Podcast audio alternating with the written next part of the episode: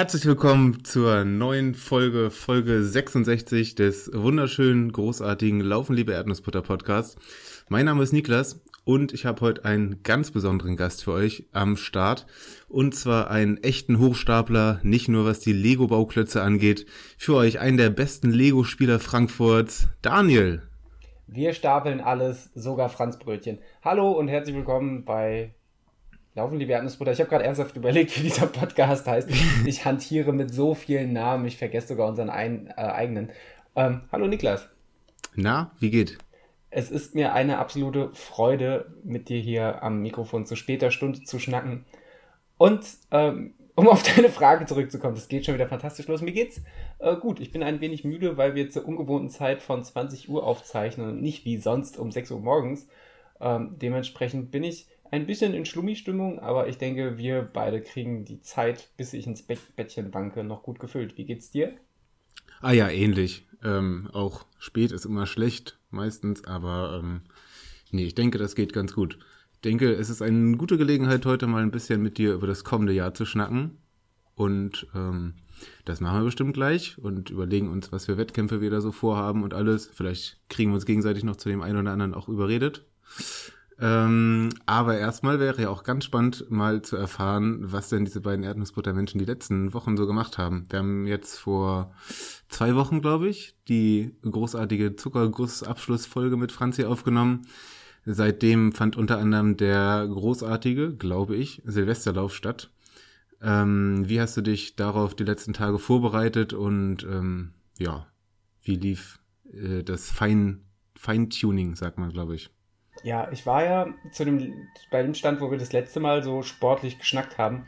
Ähm, da habe ich ja gerade so ein bisschen das Tempotraining wieder aufgenommen nach, dem, nach der kurzen äh, Minimalpause, sage ich mal, nach dem Frankfurt-Marathon und dem, dem Baldeneysteig Ultra und habe gemerkt, irgendwie die, ba die Beine, die, die, die können zwar lang, aber so richtig schnell mögen sie gerade noch nicht. Und deswegen habe ich mich dann äh, des Öfteren, und des Öfteren heißt einmal die Woche, auf, die, auf die Bahn gequält und habe geguckt, ob man noch so ein bisschen Tempo in die, in die Beine kriegt.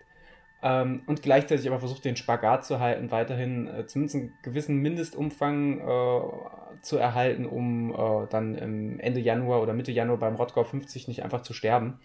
Ähm, Sieben äh, turns out jetzt, äh, es hat scheinbar relativ gut geklappt. Ich habe dann irgendwann noch Tempo in die Beine gekriegt. Tatsächlich die letzte Einheit, wo ich, äh, wo ich dachte, okay, das mit dem, mit dem, mit dem Silvesterlauf, das könnte, könnte ein ganz guter Jahresabschluss tatsächlich werden von der Zeit, war dann so eine Woche vor dem Silvesterlauf, als ich das letzte Mal, äh, glaube ich, 400er Intervalle auf der Bahn ähm, gekocht habe. Und das war, wühle mich währenddessen gerade auch durch mein, durch, durch mein, ähm, durch mein Strava, so wie ich das immer tue, wenn ich gerade nicht mehr weiß, wovon ich rede. Ähm, genau, da habe ich, da habe ich 400er äh, runter, runter äh, zelebriert, ich glaube 10 Stück. Und das lief dann, Gott sei Dank, ziemlich gut und hat mir noch so ein bisschen Selbstbewusstsein gegeben und ich konnte dann ähm, ja, relativ wohlgestimmt äh, Richtung Silvesterlauf schlendern. Was mir so ein bisschen Bauchschmerzen bereitet hat direkt vom Silvesterlauf war, dass es mir in der Woche selbst nicht immer so toll ging. Also ich habe zwei, dreimal Kreislaufbeschwerden gehabt. Ich habe Läufe gekürzt und anders gestaltet, weil ich mich einfach körperlich nicht in so toller Verfassung gefühlt habe. Und das war jetzt nicht äh, dieses, was man vom Marathon kennt, dieses Tapering, ich, ich fühle mich krank, sondern ich glaube, mein Körper hat da tatsächlich gerade mal wieder ähm, so ein bisschen die ein oder andere, das eine oder andere Bakterium verscheucht oder musste, musste sich ein, zweimal schütteln und gerade, ähm, also der, der Silvesterlauf war ja an einem Sonntag, 29., ähm, was auch zu Irritation innerhalb des Erdnussbutter Racing Teams und vor allem auch zu Ausfällen geführt hat von Leuten, oh, die nicht teilgenommen haben, weil sie nicht gemerkt haben, dass der Silvesterlauf in Frankfurt äh, nicht an Silvester stattfindet. Äh, Shoutouts an der Stelle. Ich glaube, die, die, die entsprechenden Personen wissen A, dass sie gemeint sind und B, haben sie, glaube ich, auch Ersatz-Silvesterläufe gefunden, auch in Frankfurt. Das, das hat das Ganze noch komplizierter gemacht. Ähm, aber sei es drum, ähm, eigentlich ging es mir darum, dass ich sogar Freitag noch Probleme mit, mit, mit Schwindel hatte, sodass ich äh, über Sonntag, also mir vorgenommen habe, Sonntag dann zu entscheiden, ob ich, ob ich laufe oder nicht um zu gucken, ähm, ging, wie geht es mir Samstag und wie geht es mir Sonntagmorgen. Ich habe dann Sonntagmorgen vorm Silvesterlauf noch so ein kleines Lockerungsläufchen aufs Parkett gelegt, was sich äh, richtig, richtig gut angefühlt hat. Und dementsprechend bin ich dann frohen Mutes Richtung Frankfurt Waldstadion gebraust, habe da tolle Leute getroffen und habe einen Silvesterlauf hingelegt. So, so, so, so viel rückblickend auf die letzten Wochen, Ende des letzten Jahres. Niklas, wie sah die Zeit bei dir aus? Ja, ich kann, äh, kann mal erzählen, wie das bei mir bis, bis zum Silvesterlauf aussieht oder aussah. Und dann, dann denke ich mal, können wir noch ein Geheimnis lüften, äh, wie, wie der Silvesterlauf ausgegangen ist. ähm, ja, ich habe so eine Woche vor dem Silvesterlauf meinen allerersten Parkrun absolviert. Und das war ganz großartig. Du hast ja, glaube ich, den Frankfurter schon mehrfach eventuell absolviert, richtig? Ich habe den äh, im, im, Frankfurt im Nidder äh, Park wo auch die, die Bewegtis ihre, ihre Stammpark-Runs machen. Ähm, einmal bisher leider erst geschafft, weil äh, entweder war es bisher trainingstechnisch absoluter Humbug oder was, was überwiegend der Fall, Fall ist, ich habe halt einfach äh, keine Zeit. Das heißt, ich habe entweder samstags gearbeitet oder bin, wenn ich frei habe, gar nicht da und dementsprechend komme ich viel, viel seltener zum Parkrun. Ähm, und wie gesagt, mit viel, viel seltener meine ich, ich war bisher erst einmal da, äh, als mir äh, eigentlich lieb wäre. Ja, ich habe das äh, mal ausgetestet, nachdem ich ja unter anderem bei Bewegt, aber auch bei anderen schon ganz, ganz viel Positives gehört habe und es die äh, mittlerweile ja auch fast an jeder Milchkanne gibt. Und äh, ich war in der Milchkanne Köln am 21. Dezember und ähm, ja, war ganz überrascht und äh, fand das alles richtig gut. Da waren richtig viele Leute dafür, dass es richtig kalt war und richtig kurz vor Weihnachten. Ähm, Genau, da war ich mit Franzi und außerdem waren auch Julius und Rebecca da, die äh, sicherlich auch die ein oder anderen kennen und äh, Matthias, den seit der vergangenen Folge, glaube ich, die ganze Welt kennt. zu Recht, sagt man. Zu völlig, Recht. völlig zu Recht. Ähm, und alle zusammen haben wir da ein Parkrun aufs Parkett gelegt. Ähm, genau, fünf Kilometer sind es immer und ist in Köln am Aachener Weiher. Es war für mich, äh, glaube ich, kurz überschlagen. Ja, der erste Wettkampf, ähm, natürlich streiten sich auch Leute darüber, ob es ein Wettkampf ist oder nicht. Ich würde mal sagen, ja, äh, seit dem Frankfurt-Marathon. Ich denke, Und, wenn du den als Wettkampf läufst, ist es ein Wettkampf. Also es kommt ja darauf einfach äh, darauf an, wie du den Parkrun interpretierst. Aber an sich, du hast eine, du hast, äh, du kannst die Zeitmessung nutzen, auch wenn sie jetzt nicht äh, punktgenau ist, aber äh, es stoppt zumindest jemand, jemand deine Zeit, wenn du über die Linie läufst. Es stoppt jemand die Zeit, wenn die, äh, startet jemand die Uhr, wenn, wenn losgelaufen wird. Ähm, und ich finde es ja eine hervorragende Möglichkeit, zwischendurch äh, mal sein ganz unkompliziert ähm, sein, ähm, ja, sein, sein, sein Trainingsstatus abzurufen. Einfach einen 5-Kilometer-Wettkampf, den, den jeder laufen kann. Oder es einfach als Meet and Greet nutzen. Das steht dir vollkommen offen. Genau, und ähm, so eine Standortbestimmung über 5 Kilometer ist natürlich echt entspannt, weil man danach ja relativ entspannt wieder weiterlaufen kann. Anders als ein Halbmarathon-Testwettkampf oder sowas in die Richtung. Mm, und man muss dazu sagen, dass er in Köln tatsächlich ein bisschen hügelig ist. Ich beschwere mich ja gerne über sowas. Ähm, das hat man schon, schon gemerkt, dass es nicht so ganz flach war und sich nicht unbedingt für Bestzeiten eignet, aber geht sicherlich auch. Das ist auch kein Berg. Ähm, ja, ich war ziemlich zufrieden mit meiner Zeit, weil ich zu dem Zeitpunkt erst, glaube ich, drei, drei Wochen ungefähr wieder ins Lauftraining eingestiegen bin und äh, ja, konnte den zweiten Platz belegen und das hat, hat richtig Spaß gemacht. Das war auf jeden Fall richtig guter, äh, richtig guter Test tatsächlich für den Silvesterlauf, weil ich mir da unsicher war, was für ein Tempo ich denn beim Silvesterlauf überhaupt einschlagen soll, weil ich wusste, ich bin nicht auf, äh, nicht in meinem besten, besten Tempobereich aktuell und ähm, daher war das eigentlich ein ganz guter Test dafür. Ähm, genau, dann bin ich tatsächlich so in den, in den Weihnachtstagen auch an generell an sehr vielen verschiedenen Orten gelaufen. Nachdem ich in Köln war, war ich dann äh, kurz vor Weihnachten in Hamburg, habe da einen Lauf gemacht, äh, auf den alten Strecken geguckt, ob die alte Bahn noch steht, steht noch und äh, solche Sachen gemacht. Ähm, war dann über die Weihnachtstage auf der Insel Pöhl im, äh, im Osten in Mecklenburg-Vorpommern ähm, da auch den einen oder anderen Lauf hingelegt. Hätte am liebsten noch, noch viel mehr Läufe gemacht, weil es da eine sehr schöne und auch sehr flache Gegend ist und ähm, ich mich aber trotzdem dann so ein bisschen zurückgehalten habe wegen des anstehenden Silvesterlaufs. Naja, und dann ist es äh, auf der Rückreise nach Siegen passiert irgendwie, dass ich sehr krank geworden bin. so dass ich, das war glaube ich so zwei Tage vor dem Silvesterlauf, dass ich den Silvesterlauf dann leider canceln musste, weil das gar nicht ging und das äh, war sehr schade aus verschiedenen Gründen, natürlich wegen des Laufs und ich gerne gesehen hätte, was man auf 10 Kilometer so laufen kann, aber natürlich vor allem auch, weil ich euch alle gerne wieder gesehen hätte. Naja, aber ich habe gehört, du hast die Erdnussbutterfahne mal so ziemlich hochgehalten. Ja, generell wurde die, die Erdnussbutterfahne ziemlich hoch gehalten, obwohl es, ähm, wie, wie schon erwähnt, so manchen Ausfall zu verzeichnen gab. Also ähm, dadurch, dass du nicht angereist bist, ist quasi Fran äh, Franzi als deine äh, persönliche Krankenpflegerin auch nicht ange äh, angereist und hat dich mit äh, heilenden Katzen beworfen. so, so das hat, hat geholfen. So, so, so, hat es zum, zumindest den Anschein gemacht.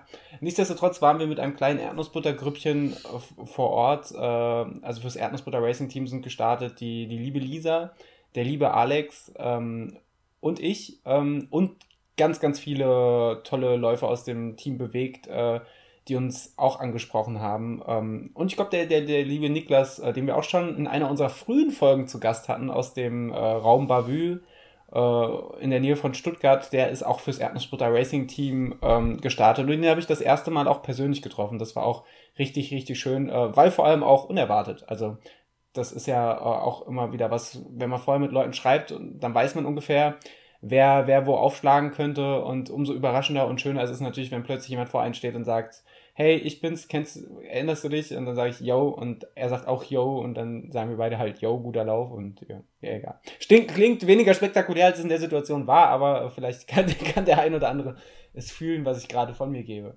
Ähm, nee, auf jeden Fall wurde die Erdnussbutterfahne gehisst und über diesen. Ich sehe hier auch gerade noch, dass äh, auch der liebe äh, Jan, der auch bei unserem Frankfurt-Marathon-Meetup schon dabei war, auch fürs Erdnussbutter Genau, der, der Jan war, war auch noch dabei. Den wollen wir auch auf gar keinen Fall unterschlagen. Den haben wir aber, wie beim Silvesterlauf 2018, wieder nicht gefunden. Wir haben oh, uns wieder nicht, äh, wieder nicht gesehen, aber ich habe dieses Mal, habe ich ähm, auch Pro-Tipp für alle, entweder ganz, ganz früh anreisen, in die Halle gehen und sich nicht fortbewegen und, und die Halle einfach für sich reservieren oder es so machen wie ich und einfach verhältnismäßig spät anreisen und einfach die Halle niemals betreten, weil wir hatten ein richtig schönes Wetterchen. Es war zwar arschkalt, also morgens beim, beim äh, Wake-up-Run äh, für mich äh, in Vorbereitung für den ersten Kaffee äh, waren es laut Außenthermometer minus zwei Grad, was ich schon als frisch empfand, aber es war halt einfach strahlender Sonnenschein und klarer Himmel und dementsprechend hat das natürlich auch dazu beigetragen, dass man richtig Bock auf diesen Lauf hatte.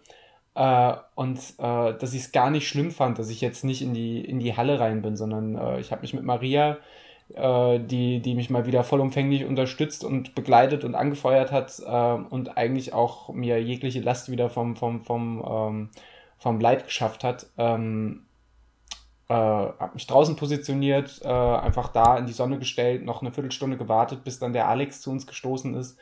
Ähm, die Lisa und, und den, den, den Raketenmann Aaron haben wir im Vorfeld leider nicht mehr gesehen. Ähm, Gerade dem, dem ähm, bei der Lisa wusste ich gar nicht, was wie ihr Ziel aussieht, aber beim Aaron, ähm, dem hätte man doch gern nochmal äh, einen mitgegeben. Äh, positiv gemeint, kein, kein Beinchen gestellt äh, weil äh, ja schon spekuliert worden ist, ob er den, den Streckenrekord äh, auf der 10 Kilometer Strecke einstellen wird. Ähm, Spoiler, er hat den 10 Kilometer, den ich, ich glaube 40 Jahre alten 10 Kilometer Streckenrekord äh, bei diesem Silvesterlauf in Frankfurt eingestellt. Ich glaube mit 29 Minuten und ganz knapp über 30 Sekunden. Ähm, ja, äh, kaum vorstellbar selbst für ambitionierte Läufer wie uns ähm, die, dieses Tempo jemals zu laufen. Äh, an der Stelle sei auf jeden Fall die Bewegtfolge empfohlen mit Aaron Bienfeld im, im äh, Interview. Super, super gute Folge.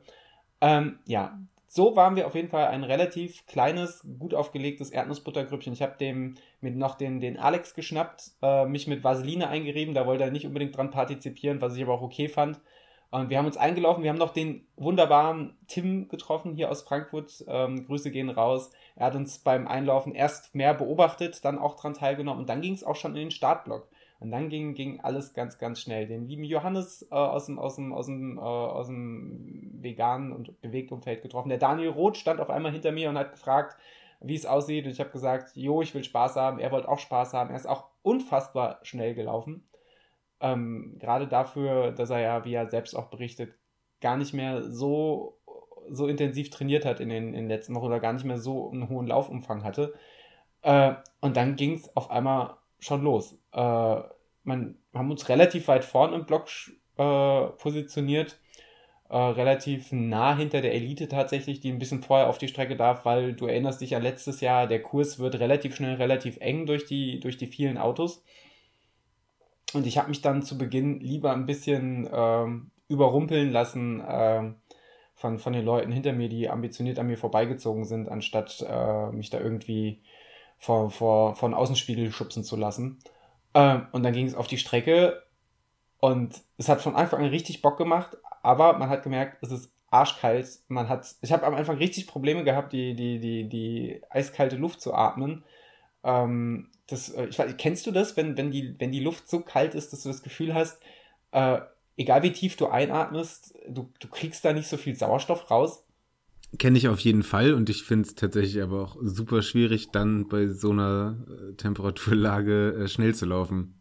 Also das ich finde find ich krass. Ich, ich laufe ja eigentlich relativ gern im Winter, also gerade wenn so Kaiserwetter ist, wenn die Sonne so scheint.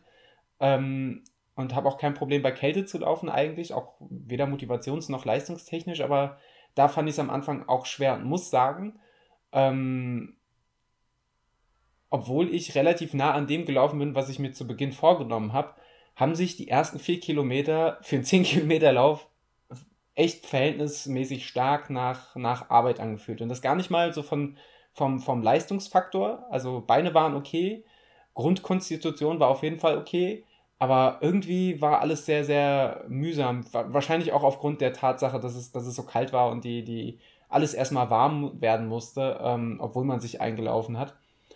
Ähm, ja, tatsächlich so nach vier Kilometern war dann irgendwann der Punkt erreicht, wo ich gesagt habe, okay, jetzt, jetzt bin ich irgendwie so, so im Rennen drin. Ähm, dabei sind die ersten vier Kilometer super toll zu laufen. Du läufst erstmal ein kleines Stück bergab oder den, den, den Hügel runter, machst, läufst in den Wald rein und kannst dann erstmal super schön, super schnell laufen. Am Anfang sind die Beine ja sowieso noch super gut. Ähm, aber irgendwie hat, hat, sich das, hat sich das unverhältnismäßig nach viel Aufwand angefühlt. Und das hat sich aber Gott sei Dank dann so rund um ab Kilometer 4, 5, 6 äh, so ein bisschen gelegt und äh, die Stimmung wurde, wurde bei mir besser und lockerer. Vielleicht auch, weil dann der Punkt erreicht war. Äh, wir erinnern uns, ich glaube, bei Kilometer 6,5 oder 7 ist dann diese, diese Stadionunterführung wo es dann, ähm, wo es dann nahe des, des Startzielbereichs die, an der Unterführung am Waldstadion entlang geht, einmal kurz durch den Tunnel und wieder hoch, was nur sehr kurz ist, aber was ich letztes Jahr als unfassbar kräftezerrend empfand. Und dieses Mal habe ich da bewusst viel, viel mehr Tempo noch rausgenommen, bin da ganz locker hoch um die Kurve, habe mich von Maria nochmal äh, leidenschaftlich anschreien lassen äh, und bin dann wieder in den Wald reingelaufen. Und das war diese, dieses Jahr, beziehungsweise 2019, kein Vergleich zu 2018, weil, weil sich das so viel besser angefühlt hat, weil ich direkt wieder rauskam und ab dem Zeitpunkt hatte ich gute Laune und ab dem Zeitpunkt wusste ich eigentlich, dass meine, dass meine Bestzeit von äh, aus dem Jahr 2018 von 39 Minuten äh, und einer Sekunde, die, die eine Sekunde betone ich immer sehr gern, ähm, dass die auf jeden Fall äh, unterschritten wird. Also da war mir klar, egal wie ich wie ich da dann abschneide, die ist auf jeden Fall safe. Ich glaube, ich hatte zu dem Zeitpunkt dann auch ungefähr eine Durchschnittspace von äh, auf der Uhr stehen von 3,48, 3,49, glaube ich, nach der Unterführung. Logischerweise, der Kilometer, wo die Unterführung war, war auch der langsamste im Schnitt. Das müsste äh, so roundabout äh, ein ähm, was war denn das? Ein Viererschnitt, glaube ich, ziemlich genau, genau. Es war ein, vom genauen Viererschnitt da, äh, mit, mit, mit der kleinen Anhöhe einberechnet und dann ging es ja wieder. Satte acht Höhenmeter immerhin. Ja, satte acht Höhenmeter natürlich, aber äh, komplett aufgerechnet mit kurz runter und wieder, wieder rauf. Ähm, ja, war, hat das Sinn ergeben, was ich gerade gesagt habe? Ich glaube nicht. Ich glaube, ich versuche mir das nur schön zu reden. ähm, egal. Nee, ich erinnere also, mich auch noch an diese Unterführung und ich fand es auch echt hart. Und ich hätte auch nicht so richtig gewusst, wie ich damit umgehen soll. Ja, ich überlege also, gerade, die gibt's, ist doch auch Teil des Halbmarathons in Frankfurt, oder? Ja, aber du läufst nicht die Unterführung. Also du läufst quasi dran vorbei. Du läufst okay. quasi die Kurve, die du, die du beim Zehner läufst, wenn du aus der Unterführung rauskommst, läufst du um die Kurve und einmal kurz am Stadion vorbei Uh, und das ist quasi der Abschnitt, den du auf dem letzten Stück ähm, vom, vom, vom Halbmarathon läufst. Aber ich glaube, die Unterführung selber musst du bei dem halben, wenn ich mich richtig erinnere, ich war da am Ende beim Halbmarathon auch vielleicht nicht mehr Herr meiner Sinne, äh, zumindest geistig, aber äh, ich glaube, du musst nicht durch die Unterführung durch. Ich weiß noch, dass ich dem Nebenmann, als ich die Unterführung jetzt am, am, am äh, beim Silvesterlauf runtergelaufen bin, dass ich noch meinte, äh, zu ihm, bei Gott, diese Unterführung ist einfach das Schlimmste und er hat mich einfach nur verächtlich angeschnaubt. Das war irgendwie, das war so ein demütigendes Gefühl und ich war so froh, als ich den zumindest später noch abhängen konnte, weil die Blöße wollte ich mir nicht geben, dass er mich erst verächtlich anschnaubt und dann, dass ich dann hinter ihm ins Ziel falle. Ähm, ja, aber wie gesagt, ich kam da eigentlich ganz gut raus äh, und habe dann da versucht, einfach das Tempo, was ich da zuvor hatte, zu halten. Also wie gesagt, ich hatte so vom Durchschnitt wahrscheinlich vorher dann schon mit dem Kilometer 6, 7 eingerechnet, werde ich dann eine Pace gehabt haben, wahrscheinlich dann 3,49, 3,50 und habe das dann am Ende noch versucht, so weit runter zu drücken, ähm, wie es äh, es geht. Und das hat auch ziemlich gut geklappt. Also wenn ich jetzt die, die, die Strava-Runden, die lügen da ein bisschen, aber wenn ich dann bei Runalyze reingucke, bin ich den Kilometer 8 in 3,46, den Kilometer 9 in 3,45 und den Kilometer 10 ähm, in 3,48, wobei man bei Kilometer 10 sagen muss, da geht es auch nochmal das Stück, was, äh, wenn du dich erinnerst, was man am Anfang so schön elegant runtersprintet. Das geht es dann halt nochmal kurz hoch und, das ist eigentlich nicht schlimm, aber diese paar Meter, die es dann äh, den Hügel aufwärts geht, die tun meines Erachtens nach äh, ganz schön weh, wenn ich, wenn ich ehrlich bin. Ich erinnere mich da noch ziemlich, ziemlich gut dran an den letzten Hügel. Genau. Komplett irre auch, dass Strava dir hier eine 4,27er Pace für den letzten Kilometer ausspuckt, was also ja gar weiß, nicht sein kann. Ich weiß auch nicht, was das soll, weil wenn ich bei Runalyze gucke, zeigt er mir den letzten Kilometer, wie gesagt, mit 3,48 an. Wenn ich äh, auf meiner Uhr schaue, zeigt er mir den auch mit 3,48 an. Ähm, keine Ahnung, was Strava da rechnet. Und ich glaube, wenn du es aufaddierst, dann, dann kommt es auch einfach von der Zeit nicht hin, was Strava da gemacht hat. Ähm, aber es, es ist ja egal, vielleicht äh, wollen die sich rächen, dass ich keinen Strava Summit mehr bezahle und zeigen mir jetzt einfach korrupte Daten. kann, kann durchaus sein. Äh, nee, aber tatsächlich ähm, habe ich da an, an diesem letzten kleinen Anstieg, habe ich da noch richtig, richtig, ähm, richtig, richtig kämpfen müssen. Also da war dann tatsächlich der einzige Punkt und ich hatte mehrfach im Rennen das Gefühl, okay, und ich hatte auch morgens so ein bisschen, wie das oft vorm Wettkampf oder bei mir eigentlich immer so ist, ich habe vorher so ein Pflaum, flaumiges, flaumiges Gefühl, vielleicht e-, eher nicht, aber äh, naja, aber äh, eher ein, ein, flaues Gefühl im Magen. Ähm, und das hat sich zum Start des Rennens komplett gelegt und irgendwann hat man gemerkt, wahrscheinlich durch die Belastung, vielleicht auch durch flachere Atmung zum Ende hin, da das staut sich jetzt so ein bisschen auf und ich komme meiner Belastungsgrenze so vom gar nicht mal von den Beinen, sondern einfach auch von, so von, von der Ausdauerbelastung, von der Intensität immer näher. Äh, und ähm, wusste aber noch, weil ich mir das vorher ausgerechnet habe, so verschiedene Grenzen, dass halt eine 3,48er Pace genau eine 38er Zeit ist. Und als ich dann gesehen habe, dass die Uhr äh, von der 350er Durchschnittspace auf die 349er geschnappt ist, dann dachte ich mir, es muss doch irgendwie drin sein, oder zumindest will ich es nochmal versuchen, da eine 3, 348er auf die Uhr zu schrauben. Ähm, konnte aber nicht so recht kalkulieren, ob ich dann am Ende über den 38 Minuten knapp drüber bin, knapp drunter bin äh, oder sie vielleicht sogar relativ nah treffe. Ähm, ja, letztlich war es so, dass, dass dieser, dieser kleine Hügel mir dann doch ein bisschen den Zahn gezogen hat, dass ich mich da ganz schön hochkämpfen musste und auch zwei, drei Leute, die ich vorher habe stehen lassen, mich dann da vollkommen zurecht wieder eingesammelt haben und einfach besser hochkamen. Äh, unter anderem ein, zwei äh, oder ein, ein Flitzer, der, der eigentlich bei, bei jedem Lauf im Rhein-Main-Gebiet immer ungefähr in meiner Leistungsklasse unterwegs ist, vom OCR Frankfurt, ähm, die auch hier geile Trailruns im Taunus äh, und so veranstalten. Ähm, ja, und dann habe ich dann auf der Zielgerade nochmal, als ich dann gesehen habe, okay, jetzt ist das Ziel gleich da, habe vorher versucht, das Tempo scharf zu schalten, ein bisschen Kräfte zu sammeln und habe dann versucht, äh, mit Tempo äh, nochmal ins Ziel reinzugehen. Habe gar nicht mehr auf die Uhr geguckt, äh, die, die letzten 300, 400 Meter, sondern wollte einfach gucken, dass ich mit möglichst viel Tempo ins Ziel laufe und dachte, wenn es klappt, gut, wenn nicht, dann, dann halt nicht, weil, wie gesagt, ich war mir ja sicher, dass es auf jeden Fall ähm, eine Bestzeit war. Und wenn ich so bei Strava gucke, äh, äh, oder auch bei Runalyze, wenn ich mir meine Tempokurve angucke, äh, 400 Meter vom Ziel ähm, war ich bei einer 340er Pace, 200 Meter beim Ziel offen bei einer 320er und ins Ziel gelaufen bin ich dann mit einer 310er Pace.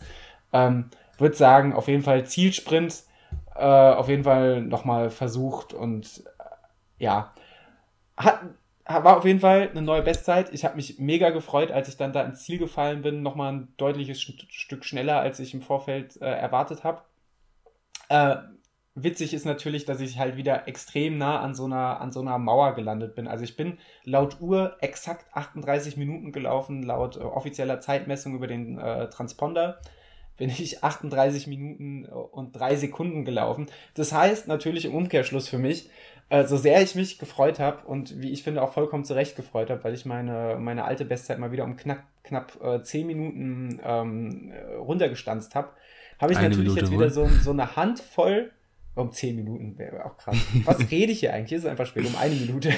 Stell dir vor, du läufst 39 Minuten und standst deine 10 Kilometer Zeit um 10 Minuten runter. Das wäre verrückt. Dann glaub, bist du Aaron. Ich, ja, ich glaube, das hat noch kein Mensch vorher geschafft. Ich hoffe es. Nee, ich habe eine Minute Gott sei Dank nochmal runtergestanzt.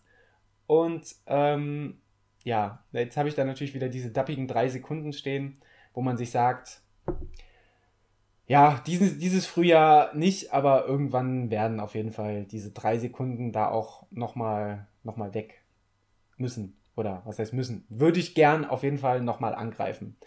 Ähm, zumal ich auch der Meinung bin, der, der, der Kurs in Frankfurt vom Silvesterlauf, das ist nicht der allereinfachste. Er ist bei weitem nicht so schlimm, wie, wie, wie ich ihn äh, in, der, in der Folge zum Silvesterlauf 2018 beschrieben habe. Ich glaube, da war sehr viel emotional geprägt. Also ich fand den, gerade bei den Wetterverhältnissen, fand ich den Kurs schon ziemlich geil. Hat schon richtig Bock gemacht. Ähm, aber es gibt garantiert auch äh, noch einfachere Kurse. Also allein der, der, der Zehnerkurs zum Beispiel vom äh, Silvesterlauf Schifferstadt, wo ich 2017 meine Bestzeit damalige gelaufen bin, die, der war, finde ich, ähm, noch ein bisschen besser, noch ein bisschen schneller zu laufen vom, von, der, von, der, von der Strecke her.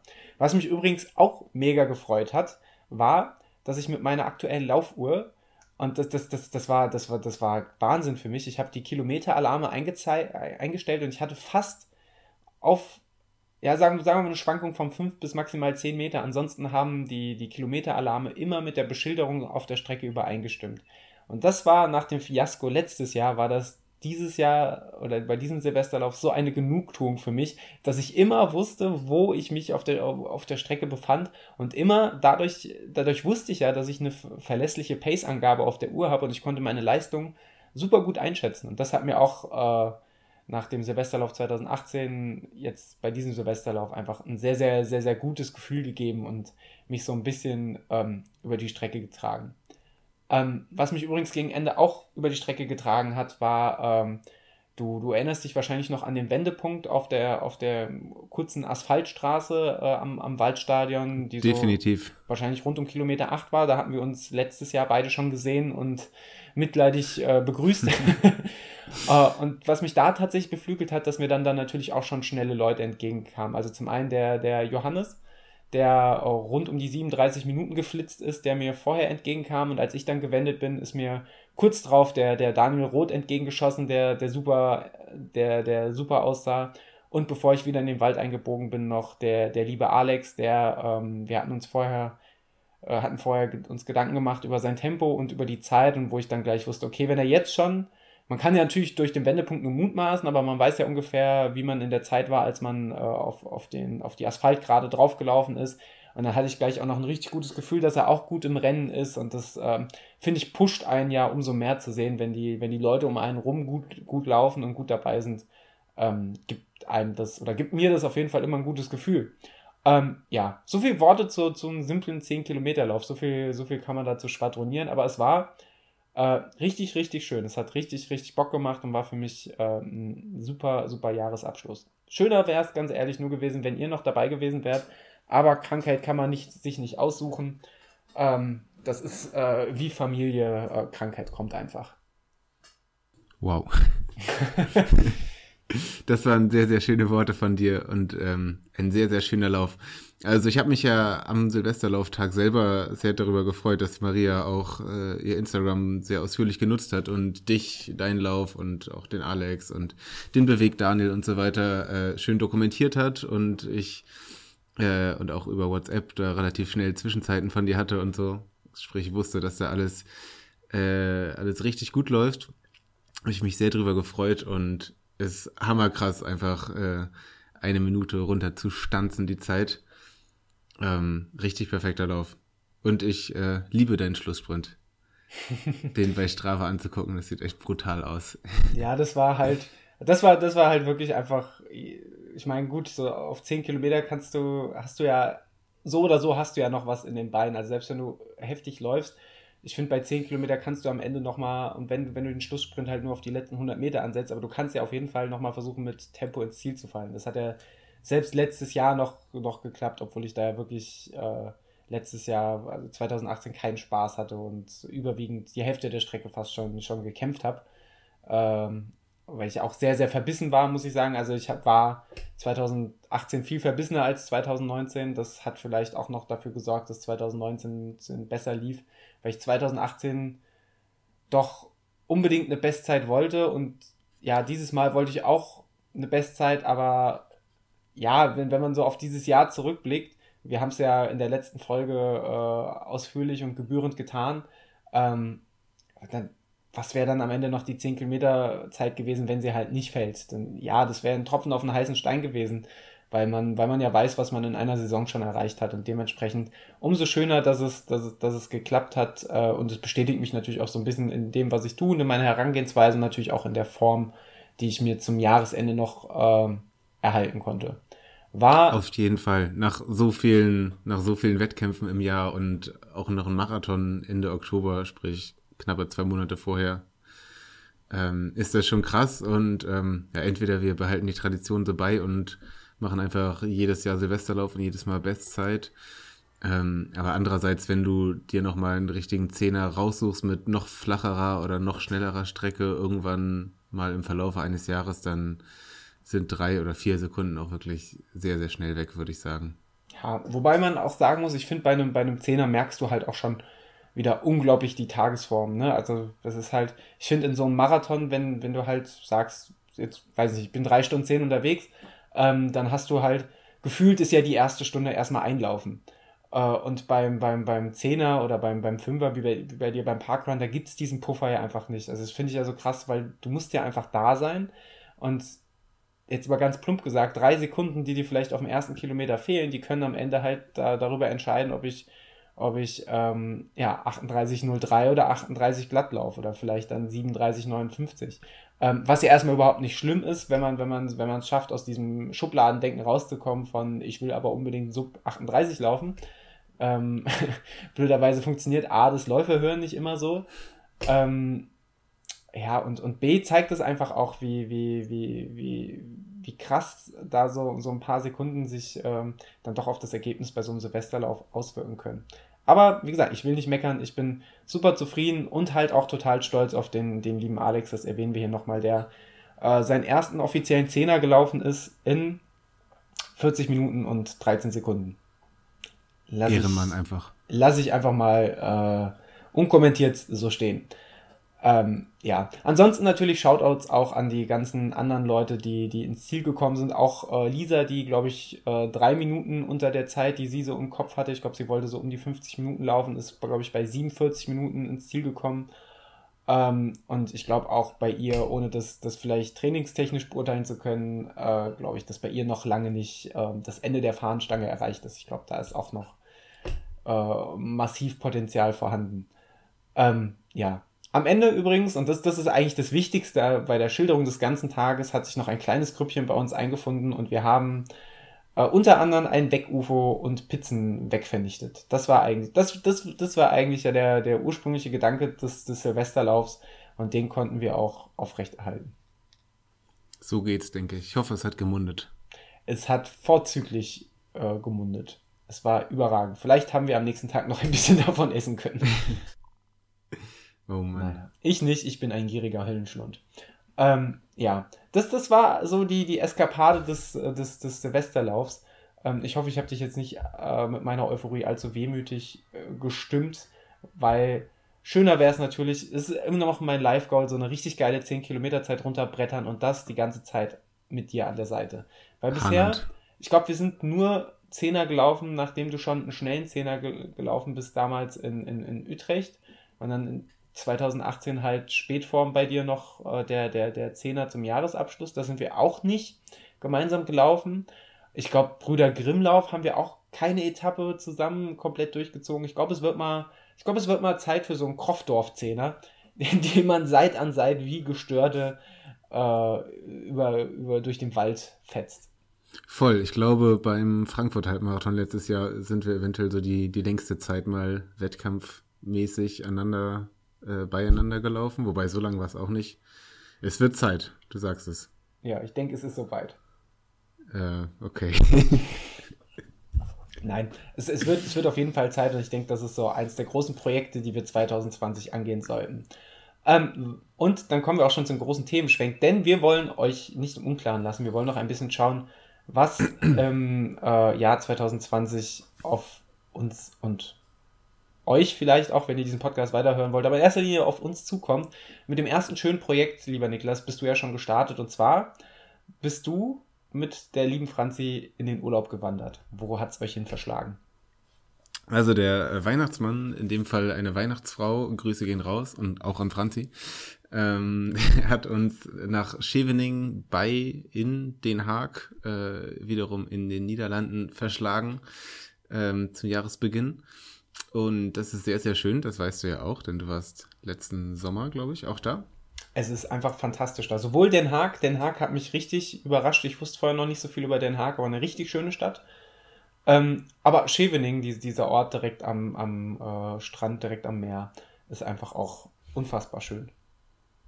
Genau, wir waren jetzt auch ähm, auf der Ecke zum zweiten Mal und äh, war richtig schön. Also einerseits zum, zum Wandern genutzt, haben zwei äh, Wanderungen gemacht, einmal 14 Kilometer, einmal 8 Kilometer lang. Bei der längeren, ich glaube, die hätte eigentlich noch ein bisschen länger werden können oder sollen, wurden wir dann mal ein bisschen vom schlechten Wetter getroffen, war doch noch ein bisschen kalt, bisschen regnerisch. Ähm, nichtsdestotrotz sehr schön, so am Strand links zu wandern und ähm, ja auch zwei, zwei kleine Läufe absolviert, auch am Strand, beziehungsweise an der Strandpromenade. Und äh, ja, ist schon richtig, richtig schön da und ein richtig guter Start ins Jahr.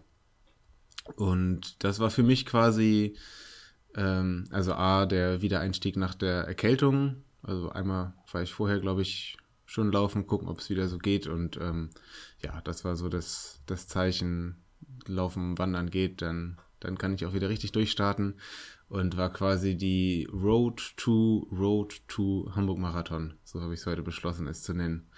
Sehr Denn geil. der Hamburg Marathon ist am 19. April und ähm, ja, so ein klassischer zwölf Wochen Trainingsplan, wie ich ihn dann wohl absolvieren werde, geht so ungefähr Ende Januar, jetzt in knapp zwei Wochen los.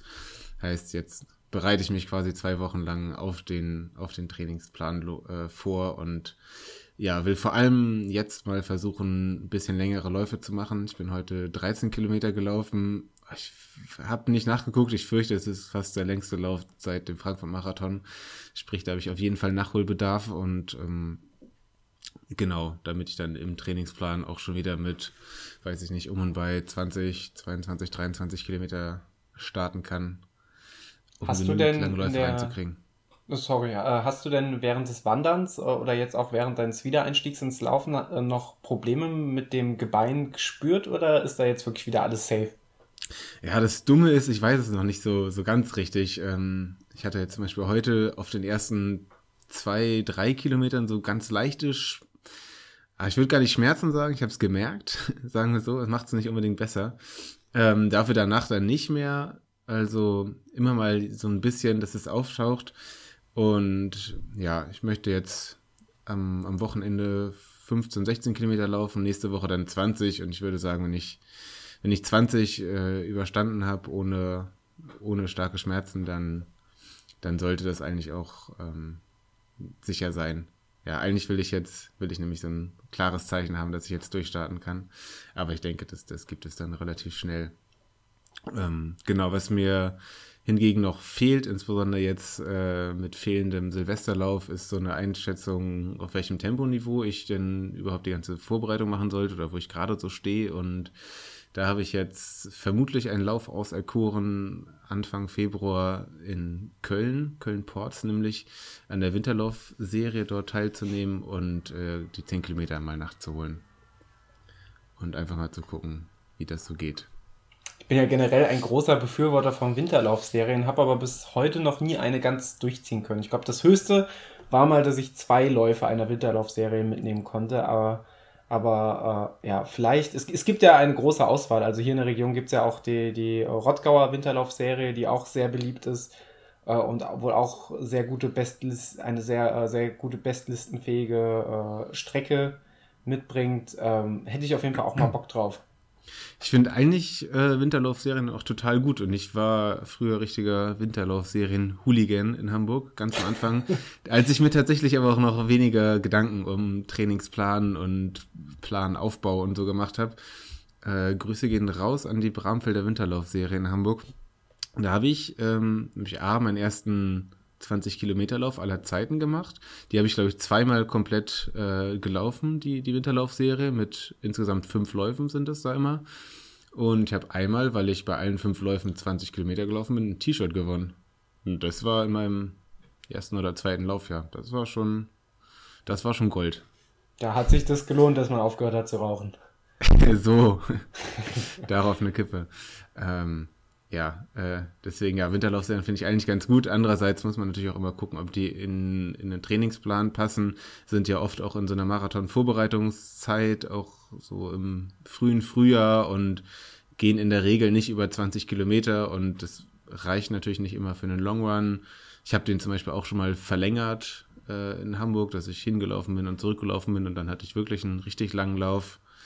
Naja, in Köln, mal gucken. Äh, ich war da auch noch nie bei, bei diesem Lauf und ähm, hoffe, dass die halbwegs schnell ist, aber davon gehe ich mal aus und ähm, dann schauen wir mal, wie sich das so verhält. Und äh, habe noch einen weiteren Pl äh, Wettkampf geplant. Ich habe mich jetzt zwar noch nirgendwo angemeldet und ähm, gucke erstmal so, wie die nächsten Wochen verlaufen, aber eigentlich würde ich auch gerne den Frankfurter Halbmarathon wieder rennen, den ich ja letztes Jahr als äh, Frühjahrs-Highlight hatte.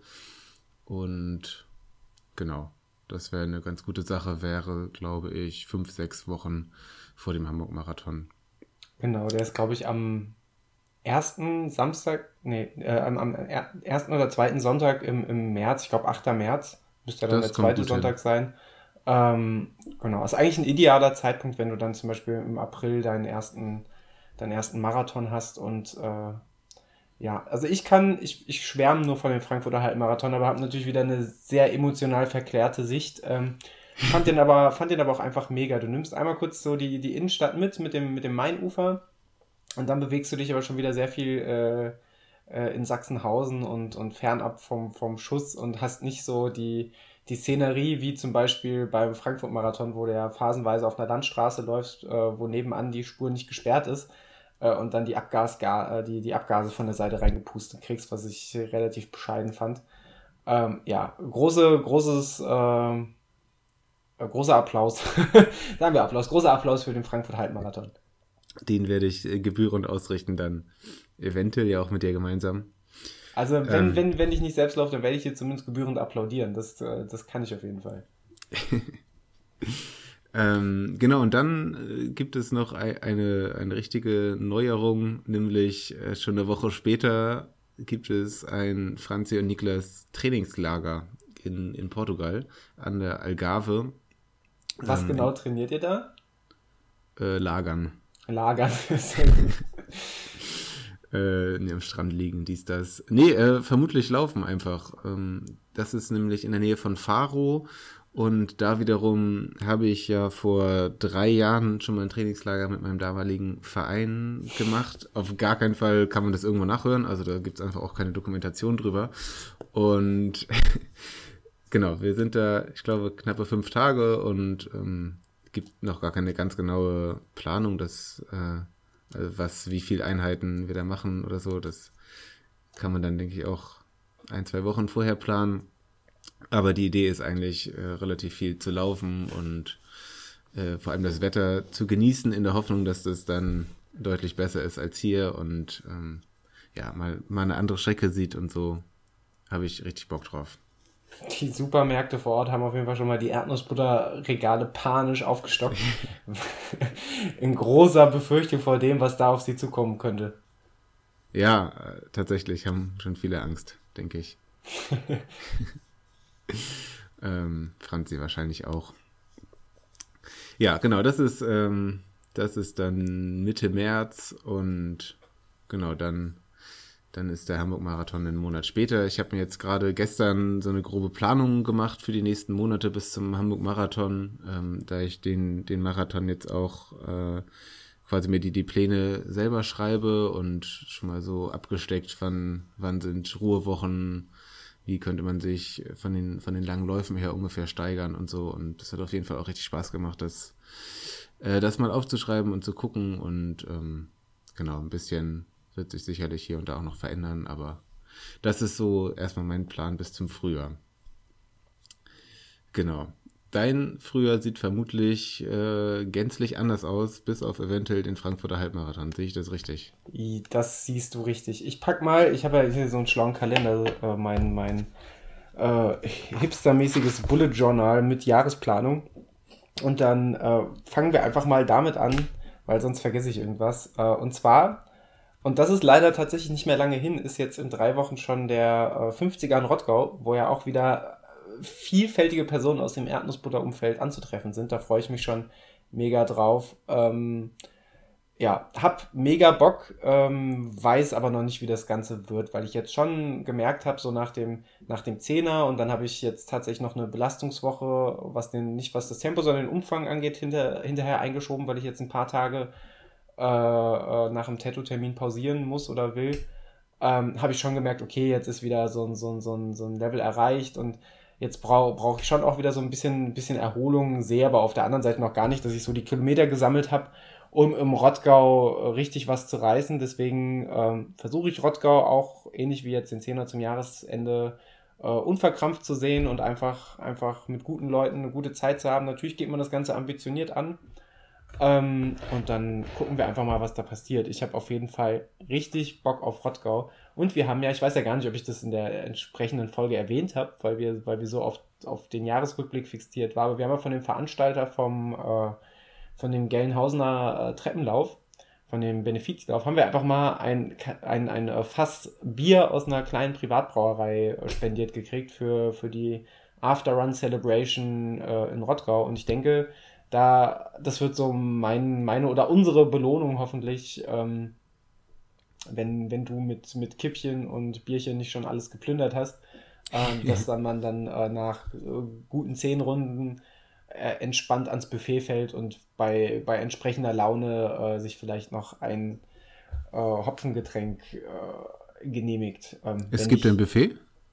Ich hoffe, wir machen ein Buffet. Wir haben noch nicht drüber gesprochen, aber ich bin, generell großer Buffet-Freund. Ähm, ja, das Schöne ist ja in Rottgau, ähm, dass man die Leute und auch die Verpflegungsstation und vielleicht auch sein selbst organisiertes Buffet wirklich zehnmal sieht während des Laufs. Also alle fünf Kilometer, sag mal, grob geschätzt, alle halbe Stunde kannst du dann, wenn du guten Kuchen, guten Kuchen gebacken hast, dir den Kuchen einverleiben. Das ist auf jeden Fall schon mal sehr, sehr stark. Allein das macht Rottgau, glaube ich, zu einem sehr, sehr guten Lauf.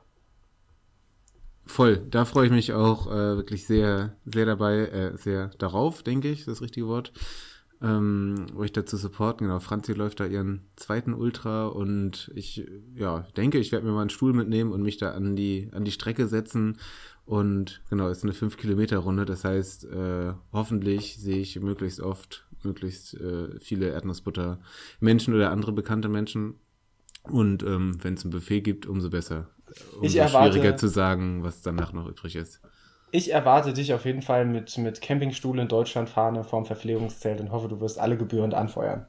Na klar. So nämlich. Und schön noch ein paar Oettinger Büchsen werfen. ähm, ja, nee, weiter, weiter geht's dann im Februar eventuell für mich, je nachdem, wie ich aus, äh, wie, wie bei mir die Arbeits- und Urlaubssituation aussieht, ähm, habe ich Bock, wieder so ein Benefizding zu machen. Und zwar wäre eine Woche drauf in Kaiserslautern äh, ein Benefizlauf, ein Sechs-Stunden-Lauf ähm, ja, ich habe mich auf jeden Fall schon mal angemeldet, weil das Startgeld, äh, das kommt ja so oder so dann einem guten Zweck zugute, egal ob ich starte oder nicht.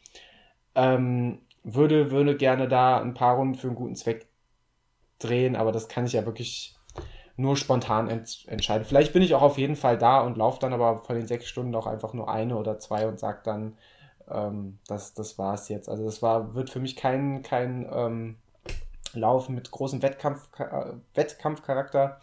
Ähm, aber Bock habe ich trotzdem einfach, ähm, ja, weil es halt wieder für, für einen, guten, einen guten Zweck ist. Manch einer erinnert sich vielleicht aus die an die Veranstaltung im Juni, äh, die wir auch im Jahresrückblick kurz erwähnt hatten, dass dort der zwölf äh, Stunden Bahnlauf zugunsten der Frauenzuflucht ist, genau vom gleichen Veranstalter, ist das jetzt auch sechs Stunden Lauf in der Leichtathletikhalle. Ich denke, äh, das macht es noch besonders spannend oder besonders fragwürdig. Ich weiß nicht, irgendwas so in der Mitte, weil äh, die Leichtathletikbahn in der, oder die, die Laufbahn in der Leichtathletikhalle ist, glaube ich, auch nur um die 100 noch was Meter lang.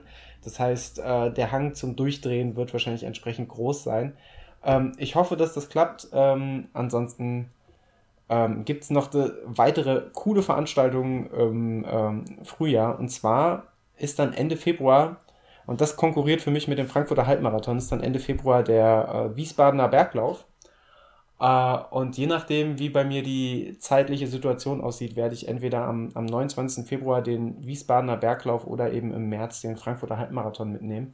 Eins von beiden wird es auf jeden Fall sein. Uh, möge der uh, Gott des Zufalls und der, des Zeitmanagements darüber entscheiden, welchen Lauf ich wahrnehmen kann. Ähm, ja, Wiesbadener Berglauf hätte natürlich im Rahmen meine, meines Gesamtplans deutlich mehr Sinn, weil ein paar Höhenmeter fressen unter Wettkampfbedingungen äh, abseits von, von, von Teerstraßen ist, äh, ja, wird, wird im, im, im Frühjahr 2020 für mich auf jeden Fall einen große, größeren Stellenwert einnehmen als äh, noch 2019. Äh, auf der anderen Seite habe ich auch, wie man vielleicht rausgehört hat, ein, eine große Liebe für den Frankfurter Halbmarathon und würde den auch sehr, sehr gern mitnehmen. Beides gleichzeitig. Ähm, ja, funktioniert leider nicht. Ich werde mich vielleicht, auf, vielleicht auch schon für den Frankfurter Halbmarathon einfach anmelden, weil die äh, Anmeldung vom Wiesbadener Berglauf ist schon zu, ist schon ausgebucht und es gibt nur noch Nachmeldungen. Und letztes Jahr war der Frankfurter Halbmarathon ja auch relativ zeitig ausgebucht und ähm, werde ich mir vielleicht auf diesem Wege eine Startnummer sichern und dann, äh, falls ich nicht starten sollte, weitergeben. Ich denke, das ist nicht die dümmste Methode. Ähm, dann springen wir schon weiter und dann sind wir schon in dem Bereich, äh, lieber Niklas, wo du dich auch äh, aufhältst. Und zwar im unfassbar schönen, meist unfassbar schönen April. Und zwar während du deine letzten äh, Meter Richtung, Richtung Hamburg-Marathon Ende April noch gehst, bin ich dann schon bei meinem ersten Marathon 2020. Und zwar bin ich am 5. April wieder beim Marathon an der Deutschen Weinstraße, den ich äh, vor zwei Jahren schon mal gelaufen bin und den ich, äh, ich werde ja nicht müde drauf rumzuhacken, äh, den ich überragend fand.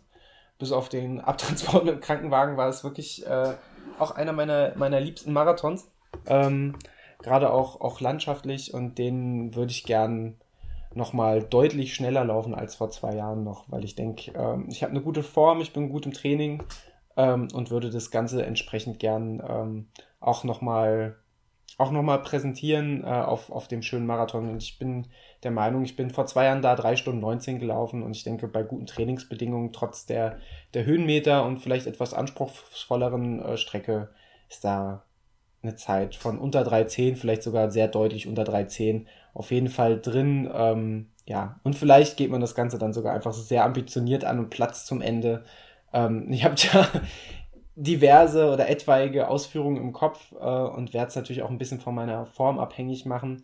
Ähm, aber man muss ja auch sagen, ich bin jetzt beim Silvesterlauf, wie gesagt, 10 Kilometer in 38 Minuten gut gelaufen. Äh, und mir wurde schon zweimal die Frage gestellt, Mensch, willst du nicht nochmal einen, einen, flachen, einen flachen Marathon einfach im Frühjahr einbauen, zum Beispiel Hamburg-Marathon statt Weinstraße, um dann nochmal voll auf die Sub 3 zu gehen, was ja eigentlich, wenn du, wenn du einen gängigen Laufrechner nimmst und du gibst da die 10 Kilometer Zeit ein, dann käme da, glaube ich, eine Zeit von 2,56 oder 2,57 oder sowas äh, blind hochgerechnet äh, raus. Ähm, aber dafür ist mir der, der Weinstraßenmarathon, dann liegt mir dann doch zu sehr am Herzen, äh, am, am Herzen, am, am Herzen. Und was man nicht bedenken darf, ich habe ja mein eigentliches Jahreshighlight 2020 Meinen absoluten A-Wettkampf findet am äh, 9. Mai statt. Der Transvulkanier, wo ich mit dem lieben Max anreisen werde und einfach wie ein Bekloppter auf 74 Kilometer, 4000, ich glaube 4400 Höhenmeter äh, hoch wie runter rennen oder vielleicht am Ende auch kriechen werde. Und ähm, da wäre es einfach doof, keine zwei Wochen vorher äh, noch einen Marathon mit Bestzeitambitionen zu laufen. Ähm, ja, und das ist so mein, mein Hauptziel meiner ganzen Vorbereitung des Jahres 2020. Ähm, der, der Transvulkanier auf La Palma in Spanien. Äh, momentan sind wir noch unsere Anreise am Organisieren. Es ist alles äh, noch unverhältnismäßig äh, auf, aufregend, einfach weil die Anreisesituation nicht so ist, wie wir uns, es uns vorstellen. Aber das wird uns nicht stoppen, denn wir sind beide angemeldet und voller Motivation und frohem Willen und ich habe einfach Bock und äh, Max hat auch Bock und dementsprechend äh, wird der Transvulkanier auf La Palma einfach phänomenal werden. Das steht fest. Ähm, ja, bevor ich jetzt weiter, weiter über das Jahr 2020 äh, fabuliere, lieber Niklas, du hast ja jetzt dich erstmal nur bis April geäußert. Hast du noch weitere Pläne oder willst du wirklich erstmal nur bis zum Hamburg-Marathon denken und schauen, wie es dann weitergeht? Äh, voll. Also erstmal äh, wollte ich noch sagen, wie krass ich das alles finde mit Transvulkanier. Ich habe äh, den tatsächlich auch in Vorbereitung auf unsere Folge nochmal bei Wikipedia angeschaut und ich wusste das nicht mit den 4400 Höhenmetern. Ähm, ja, finde ich ganz schön verrückt. Und ähm, ich wollte dir den Hinweis geben, dass es ja so äh, doppelt gut ist, quasi, dass du, ähm, ja, wenn du bergige Läufe machst oder auch äh, äh, Läufe, die nicht nur auf Asphalt sind, weil es A, zum Beispiel der Wies Wiesbadener Berglauf, richtig, weil der ja nicht nur ein gutes Training für Transvulkanier ist, sondern du dann ja auch mit deinem Training, das sich wahrscheinlich auch sehr, sehr berglastig ähm, äh, orientieren wird, denke ich, äh, auch bei den Läufen selber ja wahrscheinlich ziemlich, ziemlich gute Ergebnisse raushauen wirst. Bin ähm, ich auf jeden Fall sehr gespannt drauf.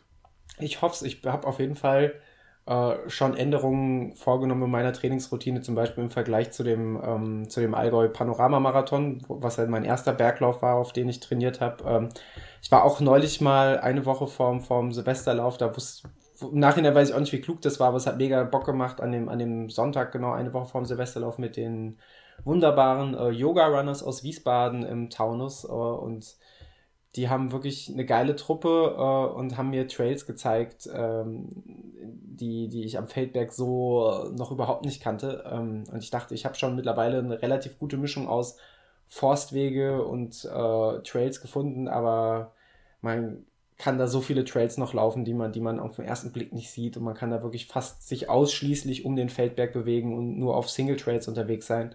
Das ist schon der Wahnsinn. Das macht richtig Bock, hat mir aber auch aufgezeigt, was ich da gerade technisch, gerade, gerade im Downhill noch für Defizite habe. Ähm, aber die haben ja auch, ähm, haben auch ähnlich trainiert, wie ich es in Zukunft vorhabe. Und zwar ähm, sind die konsequent die, die Anstiege, ähm, die, die eine gewisse Steigung hatten, ähm, einfach gewandert, beziehungsweise schnell marschiert. Äh, und das werde ich, und das ist, finde ich, sehr, sehr spezifisch für das, was beim Transvulkanier passieren wird. Äh, und das werde ich auch gerade in meinen Longruns ähm, vermehrt einbringen. Das heißt, wenn ich dann meinen Longrun am Taunus mache, dass ich halt den Hang nicht immer unter Maximaldruck äh, hochrenne, sondern ich ganz bewusst dann einen langen Anstieg, lange raufmarschiere und dann, äh, und so haben wir es dann bei dem Longrun auch gemacht, mit Druck den, den Downhill runterlauf.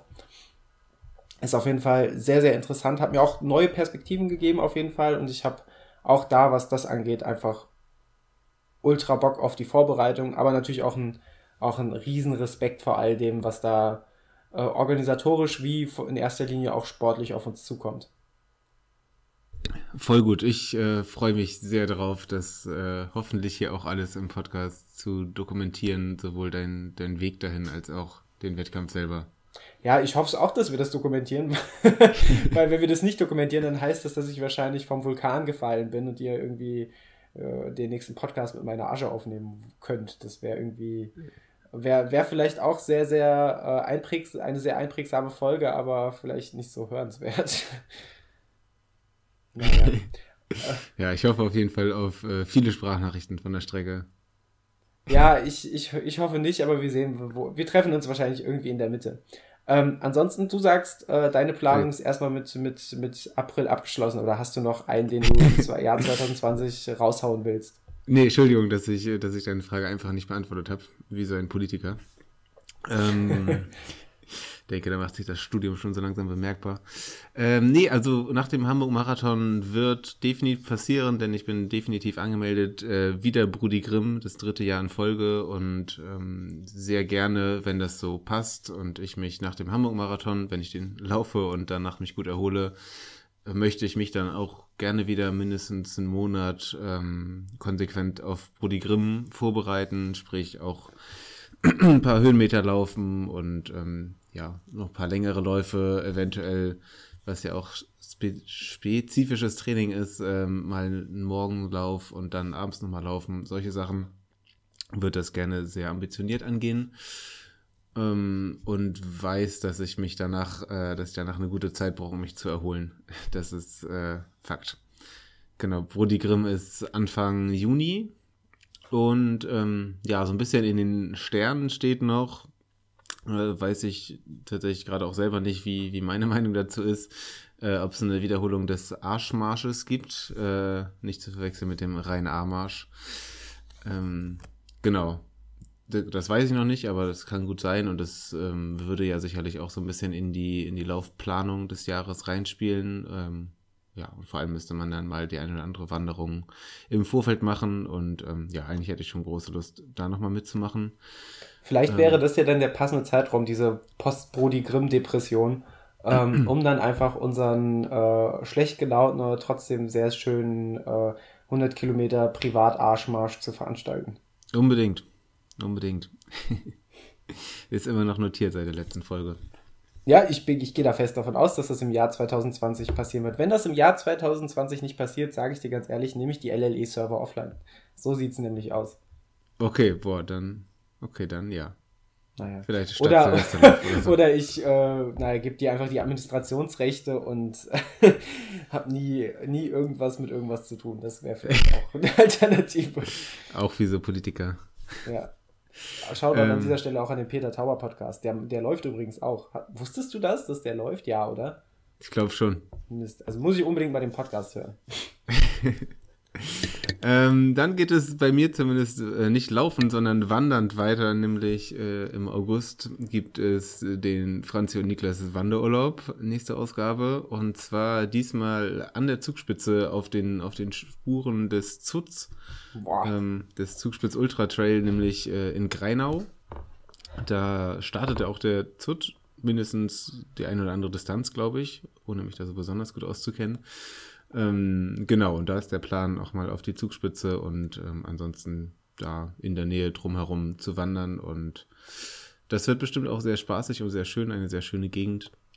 Und ja, das wird vermutlich innerhalb einer Marathonvorbereitung sein. So ist der Plan, aber das ist auch schon der ganze Plan. Ich würde eigentlich gerne, wenn ich mich nicht verletze und so weiter, auch einen Herbstmarathon laufen. Aber ich bin mir da auch relativ unsicher, welcher es sein könnte und würde das wahrscheinlich auch erst im Frühjahr oder Sommer entscheiden. Gibt da eigentlich so zwei, drei Favoriten. Gibt eigentlich schon sehr viele Herbstmarathons. Ähm, eine Idee wäre auf jeden Fall Köln. Das ist in der Nähe. Den kenne ich zumindest vom, vom Sehen, vom Helfen letztes Jahr. Ähm, ja, ähm, finde es eigentlich eine sehr schöne Veranstaltung und dazu auch schnell, das ist durchaus ja auch wichtig. Ähm, andererseits hätte ich natürlich auch Lust, da wieder zu helfen, wie, wie im letzten Jahr. Mal gucken. Ähm, jetzt in dem, in dem Niederlande-Ausflug letzte Woche ist mir aufgefallen, dass man ja auch in Dortmund laufen könnte und im Oktober ist auch der Amsterdam-Marathon, der auch ganz schön sein soll. Boah. So habe ich dann schnell ergoogelt, ähm, sprich, der ist jetzt auch so ein bisschen in der Auswahl drin. Weißt du, Und, wann der ist, so vom Datum? Ich meine 15. Oktober oder so. Ist also halt auch ein Oktober. mega Marathon-Datum, ne? Also 15. Oktober ist eigentlich mega. Genau, Köln ist mir nämlich eigentlich dieses Jahr ein Ticken zu früh. Der ist, meine ich, schon so 1., 2., 3. Oktober, also sehr früh. Das mögen wir nicht mögen wir aus verschiedensten Gründen nicht und äh, einer davon ist auch das, das Wetter, weil das heißt, dass man das Training ja komplett in der, in der Hitzezeit äh, absolviert und es ist dann andererseits auch, es wäre nah an dem Arschmarsch dran oder so, also das Training wäre durch den Arschmarsch so ein bisschen äh, behindert, denke ich. Naja, und ähm, was sonst immer eine Option ist, ist Frankfurt-Marathon, wobei das, glaube ich, nicht die nicht unbedingt äh, ganz, ganz vorne ist in meiner Auswahl, einfach wegen des letzten Jahres, aber das lag ja ausnahms, ausnahmslos an, an meiner eigenen Situation und der Frankfurt-Marathon von der Organisation und Strecke und so weiter finde ich weiterhin ganz, ganz großartig. Deswegen, ähm, ja, spielt er auf jeden Fall in meinen Überlegungen mit. Mal gucken.